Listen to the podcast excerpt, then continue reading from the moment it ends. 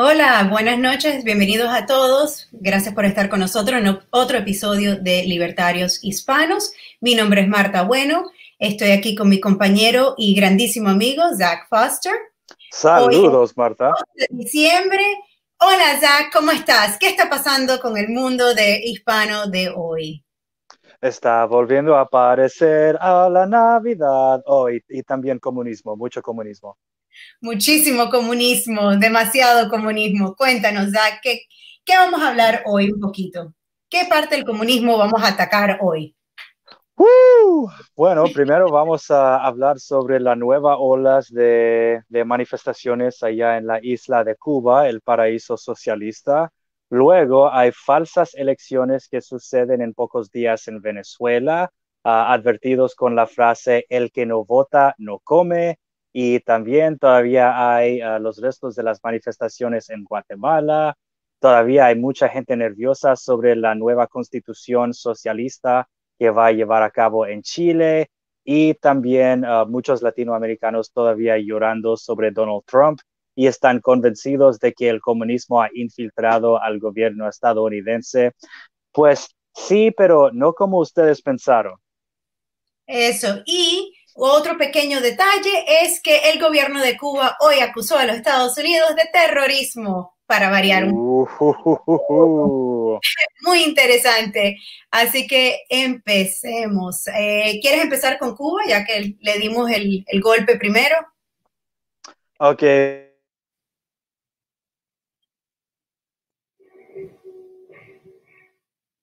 Oh, estamos un poquito. Muy difícil porque hay que, hay que recordar que mucho de lo que sucede en Cuba simplemente no sale de la isla. Eh, este, la mayoría de las noticias que recibimos de la isla vienen de las eh, ciudades grandes. Estamos hablando de La Habana, estamos uh, hablando de Camagüey, Santa Clara, y básicamente es, es, eso es todo.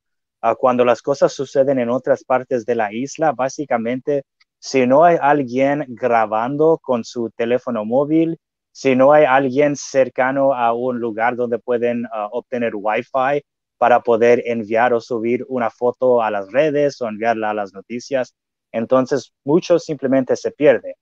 Ahora, este movimiento civil, el movimiento San Isidro, es un otro movimiento civil que se encuentra en Cuba, un movimiento anticastrista, un movimiento democrático, esto podría parecer un poco sorprendente a mucha gente, pero Cuba tiene cientos de este tipo de movimientos, literalmente cientos de los movimientos, ah, la mayoría de cuales uh, ustedes mismos, nuestra audiencia, simplemente nunca oyan, así mismo por la, razón que expliqué.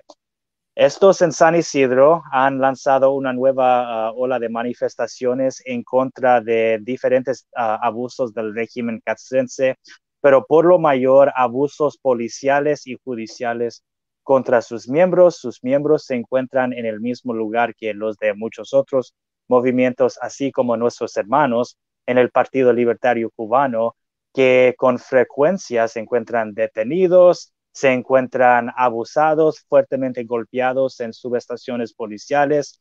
En años recientes han sido miembros de otros movimientos civiles cubanos que literalmente fueron golpeados en la custodia de los policías hasta que murieron en las subestaciones policiales. Yo he visto las ah, fotos de estos cadáveres ah, totalmente destruidos por golpes de las policías, varias veces libertarios, así como miembros del UNPACU, miembros de otros movimientos, están ah, lanzando huelgas de hambre. Eso es una estrategia muy común con los cubanos, aunque siempre les eh, ah, intento de encorajar, no intenten de hacer una huelga de hambre porque estamos tratando con dictaduras estalinistas. Créeme, te van a, te van a permitir morir de hambre, así mismo como Orlando Zapata Tamayo. Este, esta ola de manifestaciones se empezó en San Isidro de Cuba, donde se, se base este movimiento, pero ahora mismo hay manifestaciones a través del país entero. Esto es algo muy común. Para todos los que no saben, Cuba ya se ha entrado en un segundo periodo especial. Para los que no están familiarizados con este tema, el periodo especial fue esa época en ah, ah, los fines de los años 80 y durante la mayoría de la década de los noventas en que eh, la grande máquina de guerra y la grande máquina del imperio soviético, la URSS, ah, se colapsó. El colapso se empezó en Afganistán, cortesía de ah, cientos de miles de guerrilleros musulmanes y también los fondos cuestionables de nuestra CIA y ah, a través de que se disolucionó la Unión Soviética, simplemente no tenían la plata para continuar financiando la economía socialista cubana entera. Sí, Cuba tiene sus productos, tiene su caña de azúcar, tiene sus exportos, pero más que 90% de su gobierno, sus fuerzas armadas, su sociedad civil, fue financiada por ah, la plata del gobierno soviético y el resto fue por remesas que vienen desde exiliados en Miami. Entonces, eso fue el primer periodo especial. Los cubanos fueron rescatados del periodo especial por el nuevo gobierno de Hugo Chávez, cual, cual se comprometió a básicamente entregar un cheque blanco al gobierno de Cuba para entregarles todos los petróleos que necesitarían. Entonces, con las nuevas sanciones ah, contra ah, ah, Venezuela y Cuba por el gobierno estadounidense y también simplemente todo este oro petrolero en que ellos dependaban se secó antes, aún antes de, las sanciones estadounidenses, el gobierno bolivariano ya destruyó la infraestructura petrolera y nunca la arregló. Entonces, por supuesto que ya no hay plata. Y sin eso, boom, Cuba se entra en un segundo periodo especial. Mucha gente está manifestando. Muchos de los manifestantes, a ellos no les importan que hay gente haciendo huelga de hambre, no les importa mucho los presos políticos, lo que importa a ellos es que ellos han tenido que pasar horas y horas y horas en colas para intentar de comprar pescado en precios sobrecargados porque hasta hoy todavía no pueden afordar comprar carne. Por esa razón hay tanta gente. Uh, pues no hay carne. si, no, eres parte de los círculos castrenses, no hay carne. Entonces, por esa razón es manifiestan la inflación en Cuba es uno de los, de los problemas que estamos viendo. Según eh, los informes cubanos, no hay inflación, pero estamos viendo que, por ejemplo, no existe ya el pan en Cuba o es una cosa que se, está comprando a 20 pesos, a una cosa que hace unos meses se podía comprar en 5 o menos. Estamos viendo escaseces en Cuba, entonces yo creo que es más allá de simplemente una cola en este momento, es el hecho de que no existe ya, eh, la verdad, la posibilidad de comprar muchas comidas básicas. De hecho, están diciendo los cubanos que tener eh, ají, tener cebolla son, son cosas de lujos.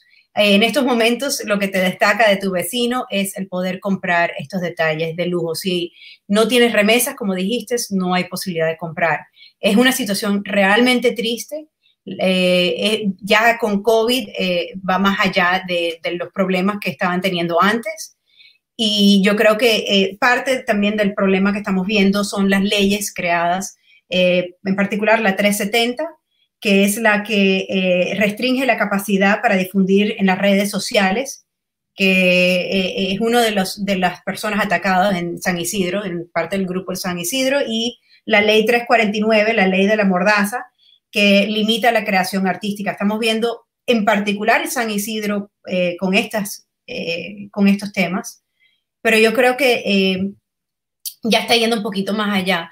Zach, ¿qué opinas tú? ¿Qué, ¿Cuál es la solución para Cuba en estos casos? ¿Hay alguna solución? ¿Hay algo que, que tú veas un fin a esto o tú crees que esto va a seguir 60 años más, seguir así? ¿Qué opinas? O los cubanos ah, se comporten como la gente de Rumania en 1989 y simplemente toman el riesgo de inundar los militares con olas humanas de civiles hasta que pueden físicamente matar a su dictador o esto suceda por otros seis décadas. Eso es lo triste, ¿verdad? Es el, la imagen de, de, ver a los cubanos pasar 60 años más o 5 años más o 10 años más bajo esta dictadura y como les dije anteriormente, el gobierno cubano Dan, si tienes disponible, if you have uh, available the uh, from from the Cuban uh, grandma, tenemos un artículo de, de eh, los medios cubanos que están diciendo que los Estados Unidos están pagando por eh, hacer estos actos terroristas e incluyen a lo de San Isidro, como que son parte de los Estados Unidos que están eh, pagándole, el gobierno estadounidense le está pagando y hasta incluso eh, están diciendo que, parte del, eh, el tren que se ve en la foto que estamos pasando tiene que ver con los actos de terrorismo del Estados Unidos. en realidad es triste, es chistoso, pero ahí lo tienen.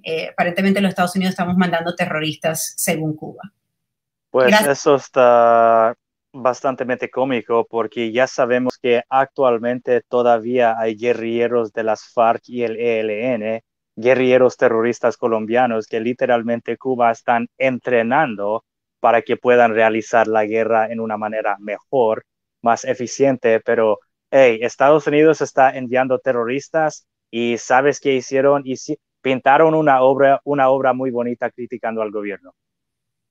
Ahí está. Eh, por cierto, en uno de los eh, eventos de esta semana del dictador Miguel Canal Bermúdez, eh, Díaz Canal Bermúdez, eh, se vio portando un reloj Rolex que cuesta este, aproximadamente. Sabes que desde este punto y siguiendo adelante, vamos a llamar a Díaz Canel específicamente el Cacas de Cuba. Eso es su nuevo nombre en este programa para Forever, el cacas de Cuba. Ok, continúa Marta. pues sí, eh, eh, se vio esta semana, él andaba con su reloj Rolex entre las, eh, entre las masas, hablando de los problemas. Entonces es un, poco, es un poco chistoso si no fuera cierto. Socialistas de Rolex. Así es. es algo de que el, el pueblo no, no puede comprar, como les estuve diciendo, pan no existe el pan en Cuba, es muy escaso en este momento y sin embargo, em, el señor, el, eh, ¿cómo le quieres decir? El señor Cacas de Cuba. Cacas de Cuba. estaba luciéndose su, su, relojito que cuesta aproximadamente 28 mil dólares, algo que un cubano al salario mensual típico cubano no se podría comprar no solo en una sola vida, sino en varias vidas yo creo que tomaría dos o tres vidas de un cubano para poder tener esos, eh, pasando solo el dinero que reciben. Así que es un descaro, es un descaro estar escuchando decir del gobierno, pero ya sabemos que eso es lo que sucede en el comunismo, desafortunadamente. Algo que quisiera aclarar es que en este país ah, los movimientos socialistas que son auténticamente marxistas dirigidos por por tipos como Bernie Sanders, aunque él al público todavía está al closet. Esta gente estaban básicamente listos para irse a guerra, para garantizar un sueldo mínimo acá en Estados Unidos, donde los trabajadores podrían ganar 15 ah, dólares ah, por hora y entonces 40 horas semanales, a cuatro semanas en, en el mes. Estamos hablando que lucharon para que en este país los trabajadores podrían ganarse 2.400 dólares. 2.400. Bajo la revolución cubana, el sueldo promedio de la ah, clase obrera en Cuba es algo como 40 dólares. Y este es el paraíso que el resto del mundo, especialmente Latinoamérica, debe copiar. Ok, Recuerdan, gente, ok, mucha, muchas cosas, muchos de los suministros, ah, requisitos para vivir en Cuba no están precio, apreciados al peso cubano, sino al convertible cubano. Hay dos monedas en, Cuba, el CUP, cuál es la plata doméstica, y el CUC, cuál es la plata especial. Si eres un turista, te impulsan comprar CUC y gastar en CUC. Entonces, aunque los pesos uh, valoran a como un centavo de norteamericano, los CUC están pegados, están vinculados directamente para estar equilibrios al valor del dólar. Entonces, si la Reserva Federal de Estados Unidos infla el dólar, entonces el CUC está inflado también, porque lo pegan artificialmente, ¿ok? si tienen que comprar en Cuba a precios norteamericanos, pero solo están ganando 40, 40 dólares y comprando en precios norteamericanos y el gobierno ah, controla la economía, controla los precios, controla el derecho de, de trabajar y de ser licenciado, lo siento, pero esto a mí me parece que este gobierno está manteniendo pobre a esta gente. Por supuesto, esa es parte del comunismo. En el comunismo todos somos pobres juntos.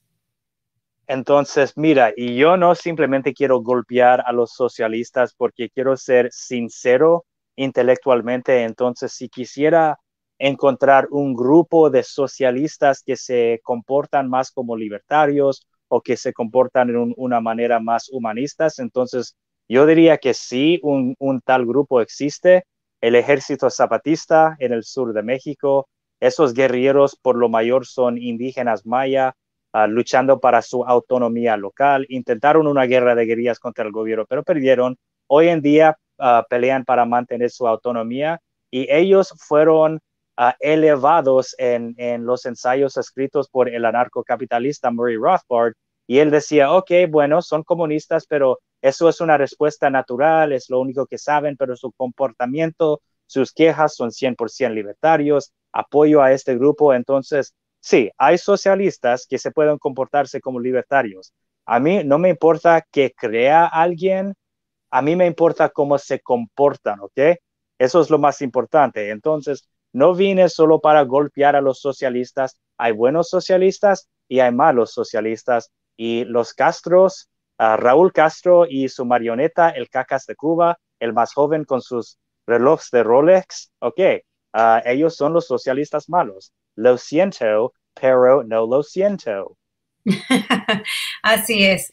Eh, pues yo, yo no tengo esa, esa, esa misma vista. Para mí, eh, los socialistas no he conocido ninguno bueno, pero bueno, supongo que sí puede existir pero en eso tenemos nuestra diferencia de la semana. La semana pasada era sobre el COVID, esta semana es sobre los socialistas. Moviéndonos hacia Venezuela y las elecciones venezolanas, ¿qué nos quieres contar, Zach? Uh, bueno, el régimen va a llevar a cabo sus falsas elecciones a pesar de, que haga el resto del mundo. Ah, las cosas no tenían que llegar a este punto, ah, pero estos falsos opositores venezolanos tenían un cheque blanco entregados en sus manos por 60, 60 países del, del mundo libre, incluso Estados Unidos, incluso los brasileños, incluso los colombianos, pero no lo querían porque eran tan corruptos, solo estaban interesados en reemplazar a Maduro como un show para el público mientras ellos se hicieran sus tratos con el resto de los chavistas para compartirse el poder, quitar las sanciones, compartir la plata que viene tras que quiten las sanciones. Bueno, así como decimos en inglés, ah, si juegas los juegos estúpidos, entonces ganas los premios estúpidos.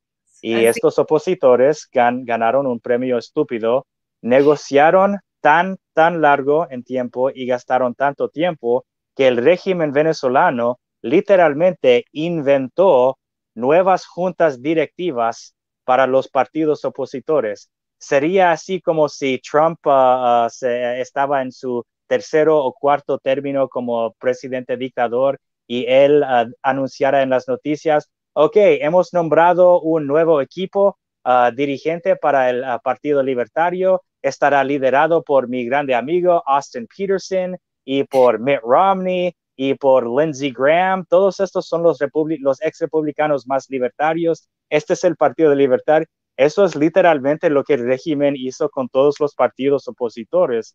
Entonces, estas elecciones para el Parlamento entre el gobierno, perdón, el narco régimen es un gobierno usurpador y la falsa oposición, pues ahora la oposición es literalmente falsa porque ni son los tipos originales uno de los caudillos preeminentes del régimen de Maduro, Diosdado Cabello, ha amenazado a toda la sociedad, el que no vota, no come. Entonces, si no participes en lo que tú sabes es un fraude electoral para maquillar a esta dictadura, entonces no comes. ¿Cómo pueden hacer esa elección? Simplemente hay cientos, ah, cientos de miles, si no millones de venezolanos que hoy en día dependen fuertemente en la programa CLAP. CLAP es la caja, ah, es un paquete alimentario que cada familia recibe mensual. Tiene un poco de aceite ah, para cocinar, un poco de harina, un poco de maíz, simplemente cosas para ayudar no morirse de hambre, pero no hay mucha nutrición. con frecuencia la comida está vencida, pero la gente la, la están comiendo de todos modos porque están desesperados. Eso es lo que sucede cuando la gente entrega más y más y más de su economía al gobierno, porque cuando llega el tiempo para desenmascararse y quitarse los guantes y revelar al mundo quiénes verdaderamente son, pues obviamente estamos tratando con un narco régimen y ahora si no participes en sus crímenes, ahora no vas a comer. Entonces, supongo que los venezolanos que tienen gente enviando remesas desde el exterior no van a morirse de hambre, entonces ellos no participarán en las elecciones, pero todos que, todavía dependan um, en los uh, subsidios gubernamentales, pues no tienen otra opción excepto de participar en este fraude, porque ya son esclavos. Y por supuesto, sabemos que el, gobierno eh, venezolano necesita, necesita que, todo el mundo participe. De ellos no pueden cometer este fraude y decir que hay estos votos para, para, para, un candidato cuando la gente no llega a, las elecciones. O sea que ellos están armando esto precisamente, desafortunadamente, para hacer el fraude. Y, eh, si no vas, no comes, es una situación realmente triste lo que está pasando en Venezuela. Eh, ¿Teníamos un video sobre esto? Sobre Venezuela, no, teníamos un uh, video uh, sobre Cuba, pero llegaremos a eso en, el fin de la hora, porque eso es un, tema muy especial y personal.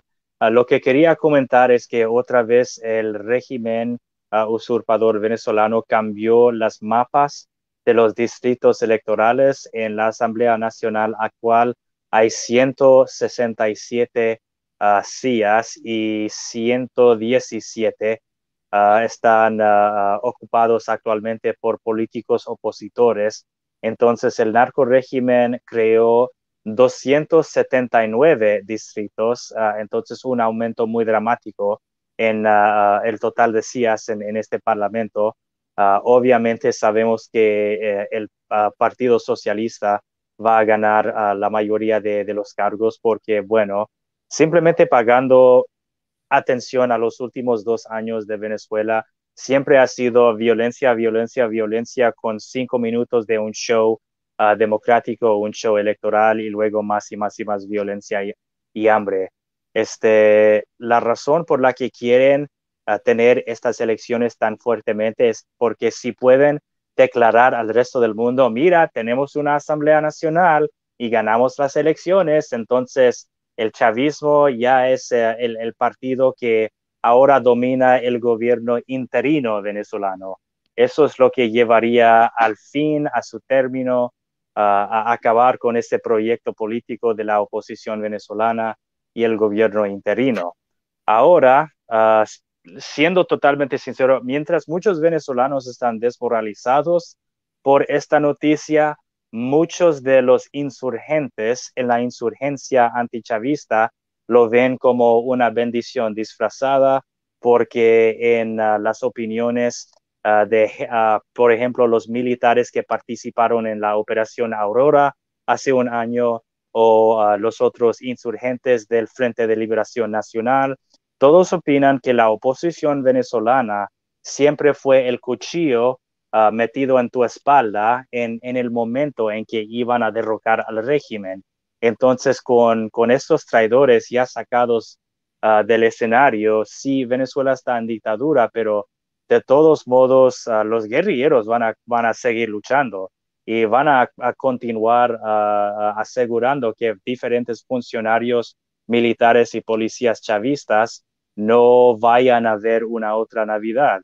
Entonces, ah, la situación en Venezuela está complicada, pero solo porque los falsos opositores entregaron la vaina al narco régimen, eso no quiere decir que la insurgencia ah, se ha terminado con la lucha, porque no, ellos van a seguir, ellos ya están en guerra, ellos ya ven que uh, gente está muriendo aún jugando el juego del régimen. Entonces, no hay, literalmente, no hay nada que perder en simplemente luchar. Y esas son las, las noticias de Venezuela. Son las de Venezuela. ¿Seguimos con Guatemala? Ok, Guatemala, los compañeros de Al Jazeera uh, nos dicen que todavía hay gente manifestando. Por lo mayor, mucha gente ya se ha ido a casa. Uh, las manifestaciones más grandes se han llevado a cabo, pero según mi opinión, con miles de, de personas en diferentes ciudades, inclu incluso a uh, Ciudad Guatemala, yo creo que esto será un tema que se va a llevar a cabo durante un rato y siendo totalmente sincero por las razones por las que gente está manifestando en Guatemala, yo temo que se van a un referéndum donde van a elegir una constitución socialista para Guatemala. Entonces, mucha gente piensa que están votando por más derechos y que están votando por una mejor calidad de vida, lo que nosotros y especialmente los que han luchado contra el comunismo o otra gente que, que han sobrevivido y escapado del comunismo, podemos garantizarles ah, habrá una cortita luna de miel donde las cosas parecen todo bien y luego llegará el hambre y, las olas de violencia, uh, que, uh, olas de violencia nunca conocidas en Guatemala desde los últimos años de la última guerra civil. Y pues en, en, esa época los comunistas uh, tenían parte de la, responsabilidad también, pero lo que yo veo llevando a cabo paso a paso en Latinoamérica es que estos países se están convirtiendo a ser satélites de Cuba, del régimen de los Castro. Y el primer paso siempre es pasar una constitución socialista. Es lo que hicieron en Venezuela en 1999, en Bolivia, en Nicaragua, ah, ahora lo están haciendo en Chile, ah, van a hacerlo en Argentina y no dudo de que van a hacerlo en, Guatemala también. Así es. Eh, pasemos a los Estados Unidos y las Esta es la tercera, cuarta semana que estamos hablando de las elecciones y no se acaban. No sé, pues sí y no. Ah, este, el proceso electoral se está avanzando paso a paso de todos modos, a pesar de, la campaña de Trump intentando de detenerla. Ah, mira, yo sé que muchos de nuestros ah, espectadores en Latinoamérica todavía apoyan a Trump, pero lo siento, gente, él perdió y, todos estos rumores de, de fraude electoral en su contra simplemente son falsos ha perdido 38 de 39 demandas en los tribunales, 38 de 39. Todavía su única victoria fue la decisión en que tienen el derecho de estar no más distancia de dos metros de la contación. Esa fue la victoria, 38 derrotas y a tiempo tras tiempo tras tiempo, cada tiempo, estos ah, ah, jueces y por lo mayor son republicanos, nominados o por Trump o por George Bush, ¿ok? Uh, estos jueces siguen diciendo no hay pruebas de esta fraude electoral.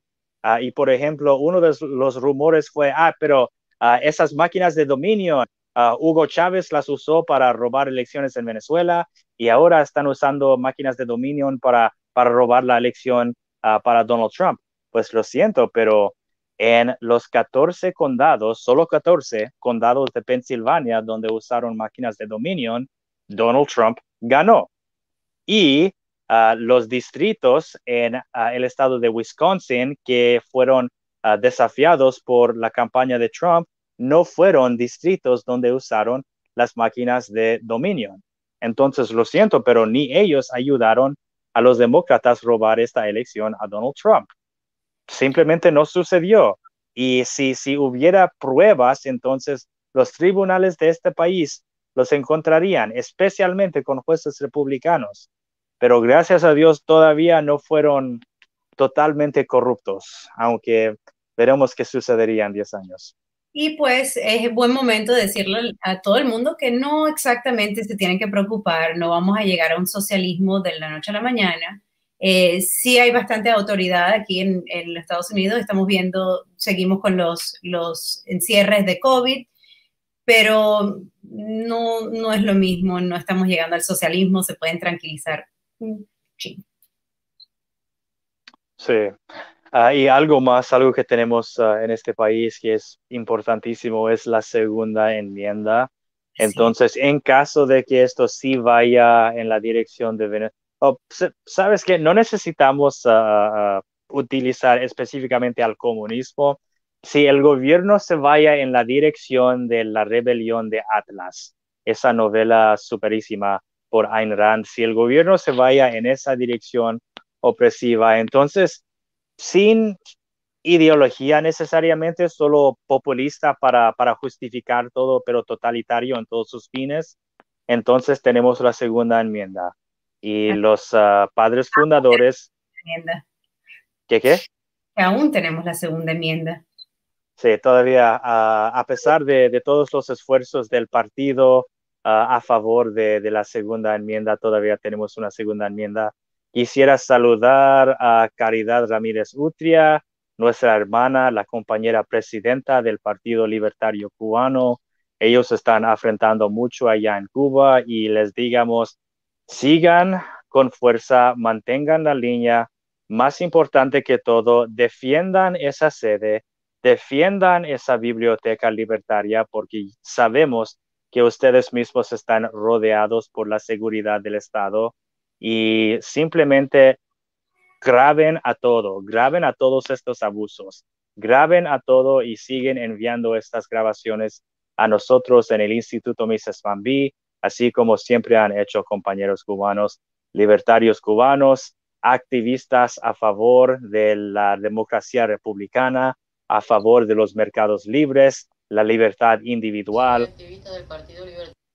Y ahora en ese tema, uh, parece que Dan está preparando un mensaje uh, que fue grabado y compartido en una entrevista. Esta mujer que ustedes ven en la pantalla es Marisol Peña y ella es un miembro del Partido Libertario Cubano, sección de Camagüey. Ok, Dan, hit it. Libertario Cubano José Martí. El día 19 decidimos dar nuestro apoyo aquí en Camagüey al Movimiento San Isidro con tres días de huelga de hambre ya hace alrededor de dos días terminamos nuestro apoyo, pero la seguridad sigue acosándonos, no nos deja salir de la casa. Todo el que se acerca a intentar traernos alimentos lo detienen, lo golpean y no lo dejan pasar. Nos cortaron el agua, ahora estamos sin agua, sin comida desde que nos desplantamos.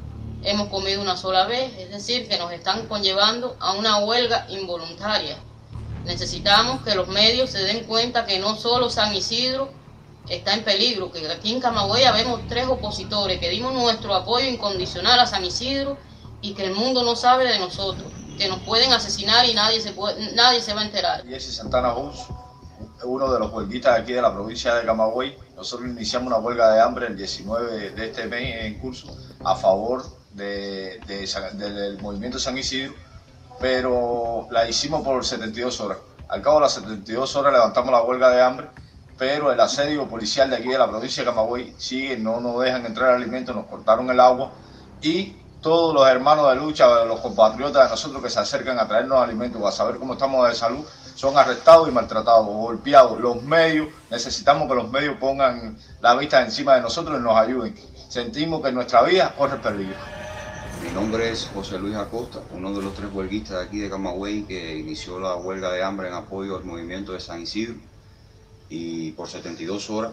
Y al suspender la huelga hace dos días, continúa el asedio y el estado de sitio por parte de la seguridad del Estado, la cual no nos deja pasar alimentos, nos cortó el suministro de agua y nos están obligando a una huelga. Diría Oliver Zamora, personas de muy bajo poder.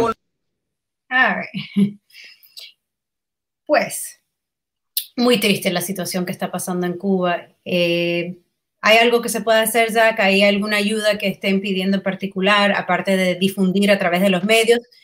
¿qué, ¿qué, están pidiendo? ¿Qué, ¿Qué ayuda le podríamos ofrecer desde aquí, desde el imperio? Pues desde el imperio primero hay una manera para enviar ah, regalos o donaciones a través de PayPal y ah, cuando se concluye este episodio enviaremos o compartiremos ese enlace para poder donar, pero por lo mayor ah, estamos haciendo ya lo que podamos para ellos, nuestra red de, apoyo logístico.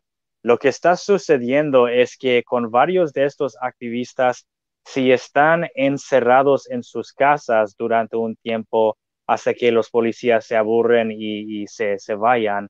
Um, entonces, aún incluso si enviáramos uh, un envío a través de Western Union o otro tipo de remesa, entonces, pues todavía no pueden salirse de casa, nadie puede acercarse a su casa, entonces literalmente están llevando una huelga de hambre involuntariamente ah, hasta que la policía se vayan. Entonces, lo más importante que ustedes podrían hacer sería publicar sobre esto. Y no estoy hablando solo algo tonto como compartir este episodio de Libertarios Hispanos.